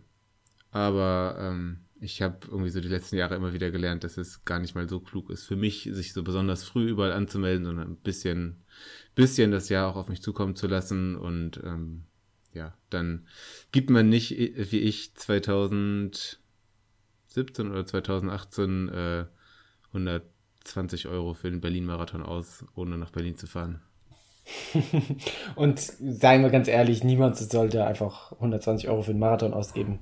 Das ist, äh, sind so absurde Preise. Aber die Diskussion hatten wir hier schon mal und sollten wir vielleicht nicht unbedingt wieder aufleben lassen. Aber Niklas, ich bin sehr begeistert von deinem Laufjahr 2020 und äh, danke, danke, danke. und freue mich da auch schon, super. das gebührend hier im Podcast zelebrieren zu können. Ja, äh, ich mich auch.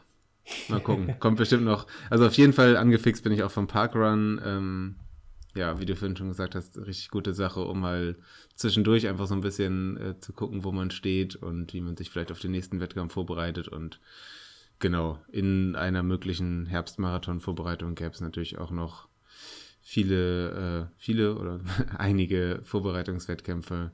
Und völlig vergessen, äh, Silvesterlauf, ist ja klar. Ja, der darf in dieser Aufzählung einfach nicht fehlen. Wenn nicht ähm, das Highlight. Absolut. Also vielleicht hast vielleicht irgendwann mal auch einfach als Jahreshighlight den Silvesterlauf wählen und einfach die komplette Jahresplanung auf diesen, auf diese 10 Kilometer im Dezember mit Weihnachtsfresserei dazwischen einfach noch. Ähm, das ist eine Herausforderung. Dann kann man im Sommer halt auch einfach zwei Monate chillen. Ja, oder? Machen wir das vielleicht besser nicht. 2021. Oh je, naja. Vielleicht mache ich 2021 ein anderes Laufjahr als du. Wie dem auch sei. Ähm, ja. Du, du bist jetzt auch nur bis in den Mai gekommen, glaube ich, bis zum Transvulkanier. Und ähm, dann wirst du dich wahrscheinlich zwei, drei Tage ausruhen und dann geht das Training wieder los, richtig? Genau, also ich würde tatsächlich ganz gern, ich habe so meine, meine Hauptplanung, was, was Wettkämpfe angeht, die mir wirklich wichtig sind, die äh, ist halt wirklich bis, bis Mai. Ähm, das hat letztes Jahr beim WHEW e einfach auch schon gut geklappt zu sagen, ähm, der WHEW e im, im, Mai ist mein, äh, ist mein Highlight des Jahres. Äh, und alles, was danach kommt, will ich noch nicht zu fix machen, ähm, will ich ein bisschen auf mich zukommen lassen, dann erst umplanen, äh, obwohl man natürlich dann schon vage Gedanken hat. Ähm, dementsprechend weiß ich noch nicht, wie lange ich dann pausieren werde und wann, wann ich dann tatsächlich den ersten Wettkampf wieder in Angriff nehmen kann. 2019 äh, war es ja relativ früh, das war ja, glaube ich, drei Wochen später ähm, oder vier Wochen, als ich dann den, den, äh, die Einzeletappe beim Rudi Grimmlauf gemacht habe. Äh, wie ich das dieses Jahr handhabe, weiß ich noch nicht. Ich habe da allerdings schon einen Wettkampf im Auge, ähm, gar nicht mit Wettkampfcharakter für mich, sondern einfach, weil ich diese Rennart so spannend finde und ich das, mich da unbedingt gern mal erproben würde. Und zwar findet Ende Mai es wären halt leider auch nur drei Wochen ähm, nach dem Transvulkanier der Halden-Mohikaner statt. Äh, Im Saarland, glaube ich. Das ist äh, ein Lauf äh, nach Art der äh, Backyard Ultras, sprich du läufst jede Stunde eine Runde von 6, Schlag mich tot Kilometern, hast dann 60 Minuten Zeit, die Runde zu laufen. Äh, und zum, nach den 60 Minuten müssen alle äh, an der Startlinie sein, um die neue Runde äh, anzugehen und alle, die dann nicht wieder am Start stehen, die werden disqualifiziert. So dass es letztlich alle am Ende ein DNF dastehen haben, außer der Gewinner der Veranstaltung. Ähm, und diese Art der Veranstaltung finde ich super, super spannend. Ähm, gibt schon ein, zwei Leute, die ich kenne, die das gemacht haben, unter anderem Adrian vom, vom Wechselzone-Podcast, der, glaube ich, auch recht begeistert gewirkt hat von seinem Backyard Ultra, den er da letztes Jahr gemacht hat.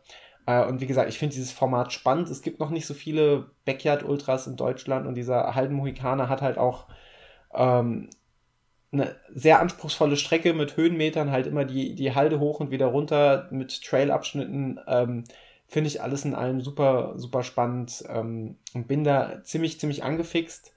Anmelden möchte ich mich tatsächlich erst, wenn der Transvulkanier durch ist und ich weiß, ähm, ich bin wirklich gesund, weil ich würde diesen, diesen, diesen Lauf beim Haldenmohikaner, den würde ich nicht äh, erzwingen wollen, indem ich halt äh, da noch halb lidiert vom, vom Vulkan mich im Rollstuhl an die Strecke schieben lasse und dann da meine, meine 5, 6 Runden laufe.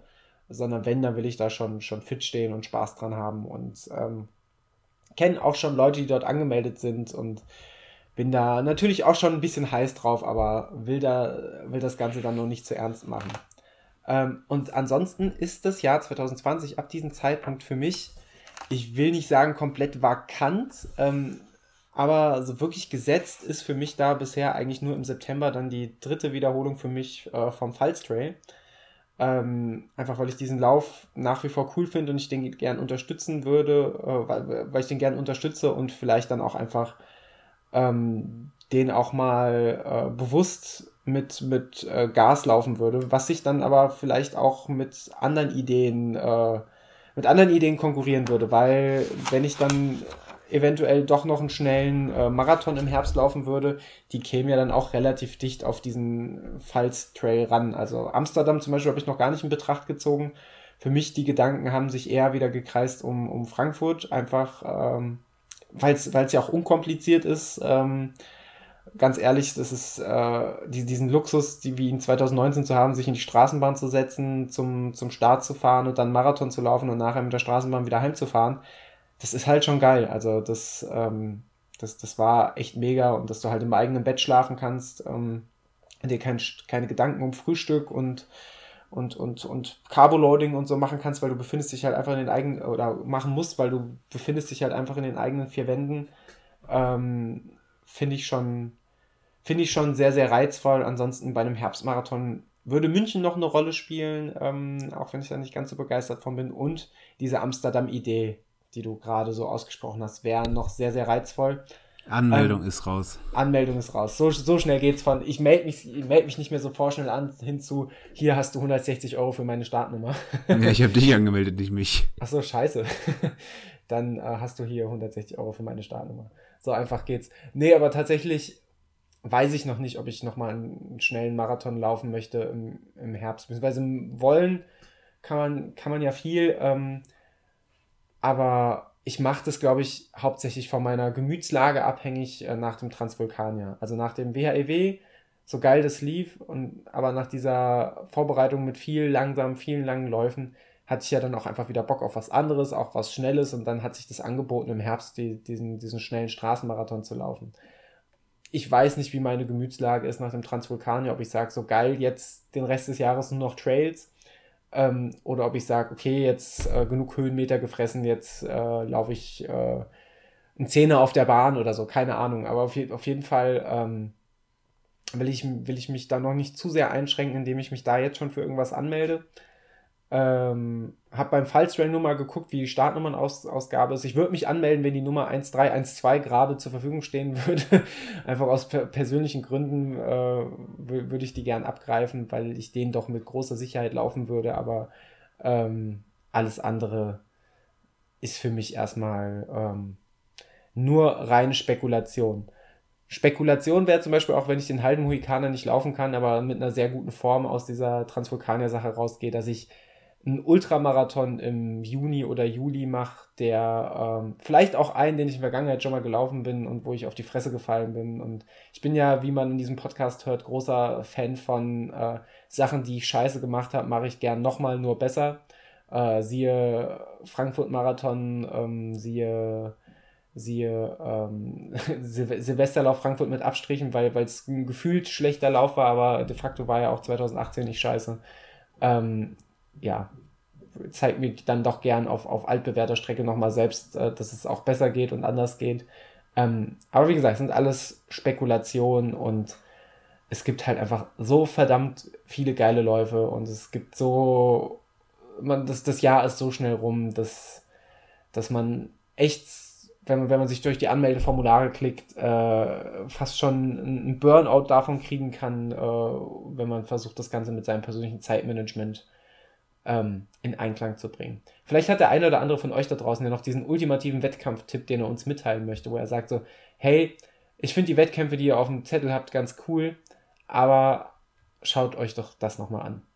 Vielleicht hat da jemand ja noch einen Geheimtipp. Ich würde es auch nehmen. Ich habe äh, hab noch mehr, um dich zu überzeugen von, von Amsterdam. Also es kostet 80 Euro. Das ist, glaube ich, noch nicht so gut. Aber ähm, Start um, um 9.30 Uhr Die perfekte Mischung aus Hamburg und Frankfurt, das Beste aus zwei Welten.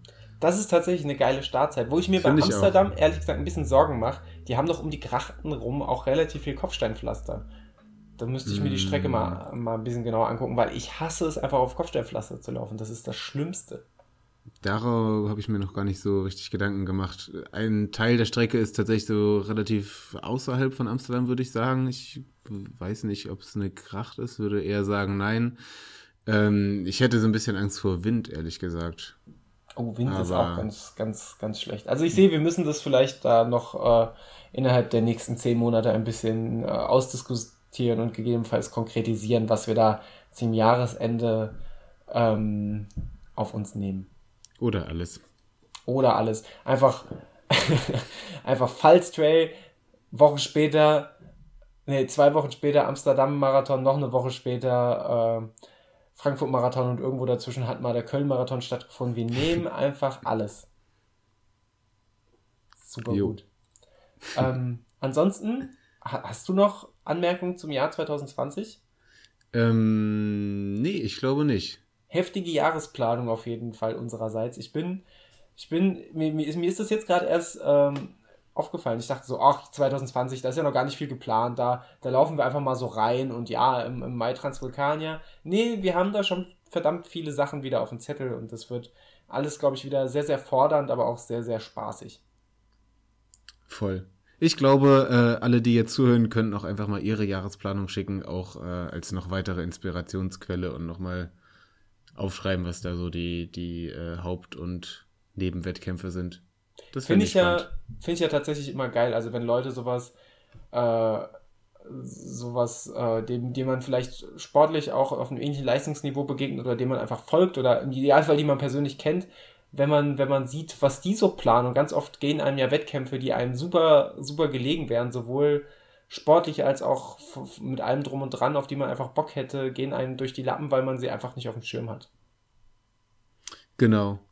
Boah, und ich glaube, ich habe äh, das Wichtigste oder eine sehr wichtige Sache vergessen, was ja auch noch im Raum steht, äh, wäre ja definitiv der Baldeneysteig im November, in welcher Form auch immer. Also wenn der wieder stattfindet zum dritten Mal, ähm, man, man, ich, man hat da ja noch nichts gehört, ähm, dann ist die, die Anmeldung, wenn man schnell genug ist und nicht auf der Warteliste sitzt, äh, landet, dann wäre die Anmeldung ja instant raus. Also das, das mache ich ja, das, äh, da klicke ich mit der Maus hier aus dem rechten Handgelenk. so sieht es nämlich aus. Genau. Das wird 2020. Das wird 2020. Ich bin hellauf begeistert. Äh, um eure Begeisterung fürs Laufen übrigens noch ein bisschen weiter zu entfachen, haben wir noch zwei Doku-Tipps für euch. Das wäre einmal, vielleicht hat der eine oder andere sie gesehen, weil sie schon ein paar Wochen alt ist, aber ich fand sie sehr, sehr schön. Ähm, war eine ZDF Sport Kurzreportage. ZDF Sport ja mittlerweile scheinbar richtiges Ehrenportal, nachdem Voll. sie mich mit dem Transvulkanier angefixt haben. Ähm, haben sie Laura Dahlmeier auf dem Weg äh, und auch während der Berglauf-WM begleitet. Ähm, und das in einer Art und Weise mit, äh, mit, mit einem Kameramann, der irgendwie teilweise auf der Strecke nebenher laufen musste und so und geschaut hat, wie, wie er die Leute überhaupt abfängt. Also es hat irgendwie für, dafür, dass es im ähm, Fernsehen ausgestrahlt wurde, fast schon laienhaft, aber nicht schlecht laienhaft, sondern sympathisch laienhaft gewirkt. Fand ich, fand ich richtig, richtig gut. Und Laura Dahlmeier scheint auch einfach eine richtig sympathische ähm, Läuferin zu sein. Wer sie nicht kennt, Ex-Biathlete äh, bzw. Biathlon-Profi, äh, wahrscheinlich die erfolgreichste, die es je gab. Also hat jeden Titel mal abgeräumt und weil Biathlon zu langweilig ist, kann man auch mal im zarten Alter von Mitte bis Ende 20 sagen, ich beende meine aktive Biathlon-Karriere und mache mal was anderes und plötzlich ist sie eine der besten deutschen Bergläuferinnen und darf bei der WM teilnehmen. Einfach, einfach brutal. Vielleicht sollten wir auch einfach mal die Sportart wechseln und Judo machen oder so. ich glaube nicht, dass ich eine Judo-Rolle überlebe, ehrlich gesagt. Hm. 2021. Scheiße. Und die andere Doku, und die möchten wir hier noch viel, viel mehr promoten, auch wenn sie einen kleinen äh, Obolus bzw. einen schmalen Taler äh, Aufwandsentschädigung kostet, äh, ist es die Summe, ist es viel, viel mehr als die Summe tatsächlich sogar wert, äh, ist die Doku äh, über den Transalpine Run äh, Beyond the Doubt ähm, von Plan B in Kooperation von Stefan Wieser heißt er, glaube ich. Richtig? Ich spreche, ich kann mir Namen so nicht merken. Ja, ja, Ähm, das stimmt. Auf jeden Fall auch Ehrenmann und ähm, in Kooperation mit Plan B ist diese unfassbare Doku entstanden, wo äh, der, der Transalpine Run ein bisschen beleuchtet wird, wo, ähm, wo mehrere Teams äh, begleitet werden aus verschiedenen Leistungsspektren von, von äh, eher hinteres Feld, Mixteam bis hin zu äh, Gesamtsieger. Ähm, wurden alle Blink Blickwinkel eingefangen, die Natur wurde eingefangen und es ist halt einfach ja, Transalpine Run, ich bin, habe da eh eine große Begeisterung für und weiß mittlerweile, dass ich den irgendwann, irgendwann laufen werde. Ähm, gut, momentan schieben wir alles aufs Jahr 2020, vielleicht ja dann auch dann. Äh, einfach unfassbar Bock auf dieses Ding, irgendwann, äh, irgendwann da durch, durch die Berge zu brettern. Und diese Doku Beyond the Doubt äh, hat das Ganze nur noch auf ein ganz gefährliches Niveau gehoben und weiter entfacht.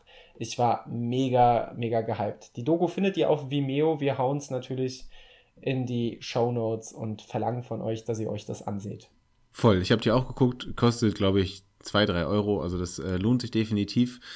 Ähm, also filmisch, filmerisch, wie auch immer, sehr, sehr gut gemacht. Und Transalpine Run äh, geht mir ganz genauso. Also tatsächlich, äh, auch wenn du das sicherlich äh, anders siehst, triggern mich Ultras äh, gar nicht unbedingt so doll und auch das Ultralaufen, ähm, ja, irgendwie steht bei mir nicht an allererster Stelle und trotzdem gibt es so ein paar Ultras, äh, wo ich sagen würde, die möchte ich irgendwann mal laufen und Transalpin gehört da definitiv dazu, hoffentlich nicht als allererster Ultra.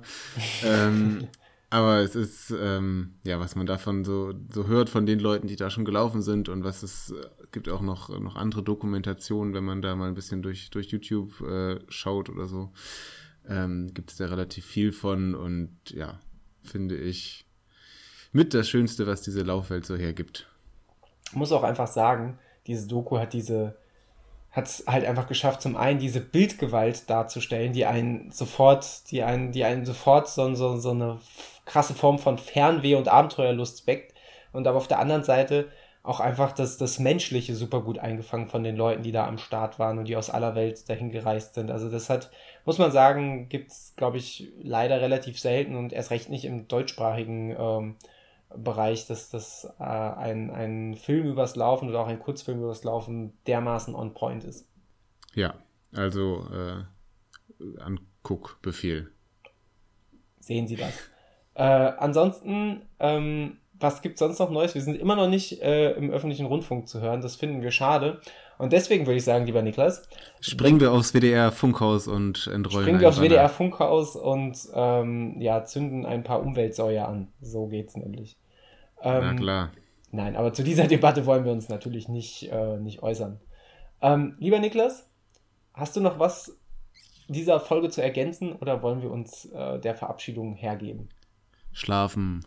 Schlafen ist super. Schlafen 10 von 10. Ihr Lieben, das war wieder wunderschön, dass ihr uns auf diesen knapp anderthalb Stunden äh, auf dem Weg in unser Jahr 2020 begleitet habt. Ähm, ich hoffe, ihr begleitet uns auch weiterhin. Wir sind sehr, sehr dankbar für euer ganzes Feedback, das auch wieder zunehmend bei uns eintrudelt. Und wir können nicht genug davon kriegen. Wir freuen uns wirklich jedes Mal unfasslich.